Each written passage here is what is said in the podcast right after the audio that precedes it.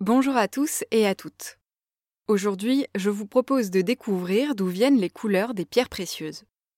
L'expression pierre précieuse évoque à elle seule tout un imaginaire de luxe, de beauté et de convoitise. Des coffres à bijoux ruisselants de pierres, des trésors enfouis dans des îles désertes ou des cavernes aux merveilles, des rivières de diamants savamment dérobés. Dans notre vie quotidienne, l'expression pierre précieuse fait avant tout référence à quatre pierres qu'on retrouve le plus souvent en toute petite quantité sur des bijoux les diamants, les rubis, les saphirs et les émeraudes. Eh bien, ces quatre pierres ont des couleurs beaucoup plus variées que ce qu'on imagine. Intéressons-nous à la plus précieuse d'entre elles, le diamant. Il est composé d'atomes de carbone organisés de manière très régulière.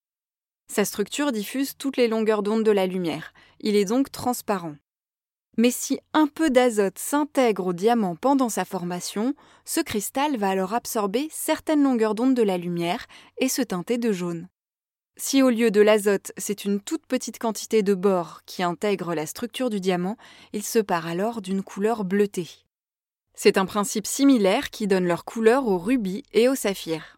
Ces deux pierres précieuses sont en fait deux variétés d'un même minéral incolore, un oxyde d'aluminium appelé corindon.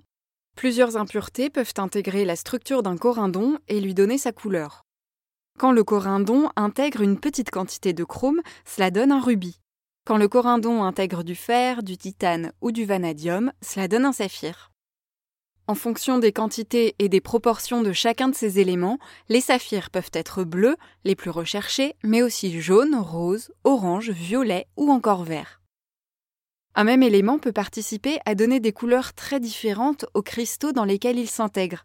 Ainsi, le chrome qui donne sa couleur rouge au rubis donne également sa couleur verte à l'émeraude.